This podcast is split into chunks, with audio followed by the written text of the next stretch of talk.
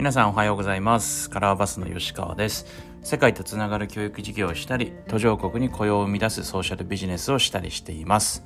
えーこのラジオでは吉川が世界で見て感じていることを鮮度高く皆さんと共有したいと思います。皆さんの見える世界が広がることにつながると嬉しいです、えー本日のテーマはえー明るくいこうということで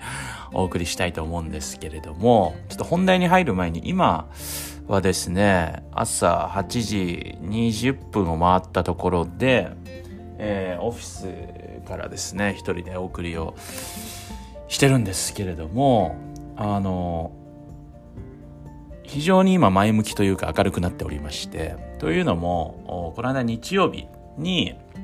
藤原弘信さんっていう、まあ、以前から一緒にいろいろやり取りさせていただいている、僕すごい尊敬してるというか、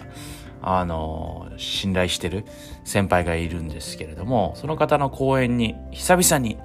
えー参加させてもらって、いろんな話を聞いて、いろんな熱量とかいろんなことを、えー考えました。で、その中で、もう本当に自分たちが何を見たいかとか、何を伝えたいかとか、なんかそこに集中して、自分にできることを一つずつ積み上げていくっていうことがすごい大事なんだなというのを感じたので、まあ今日のテーマ明るくいこうみたいな感じで、えー話をして、えーいます。ちょっとその辺頭の中を、あれやこれやちょっと、おお話できたらなと思うんですけれども、まあというのも、やっぱりこのラジオとかも継続して話をしていきたいなと思いますし、なんかやらなくなったら、結局自分のサイクルが乱れてるっていうことなんだなというふうにも思ったんで、これしっかり続けてい、えーきたいなというふうに思って、えーいます。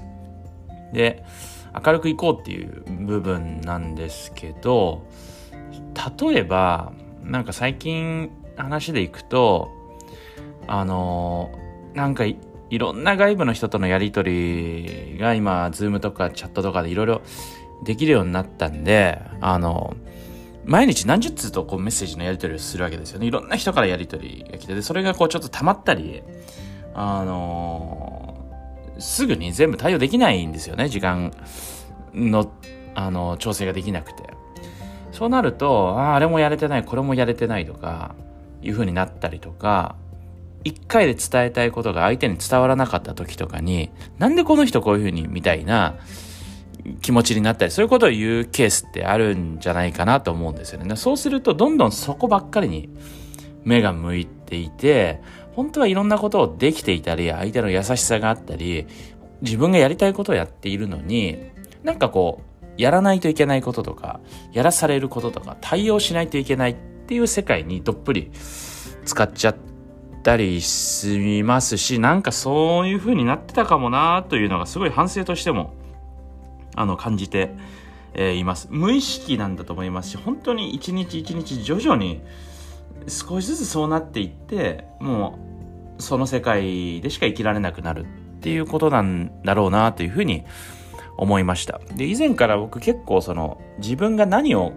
口にするか、その言葉にするかっていうことには結構慎重で、前向きな言葉を意識的に使うようにしてたんですけど、この半年か1年ぐらい、なんかちょっとそこの意識が薄れてたかなっていうふうにも思っていて、なんかこれ難しいとこなんですけど、大変なこと大変って言うとか、その辛いことを隠さずに吐露するとか、もちろんそういうことも大事で、それもそれで大切にしてるんですけど、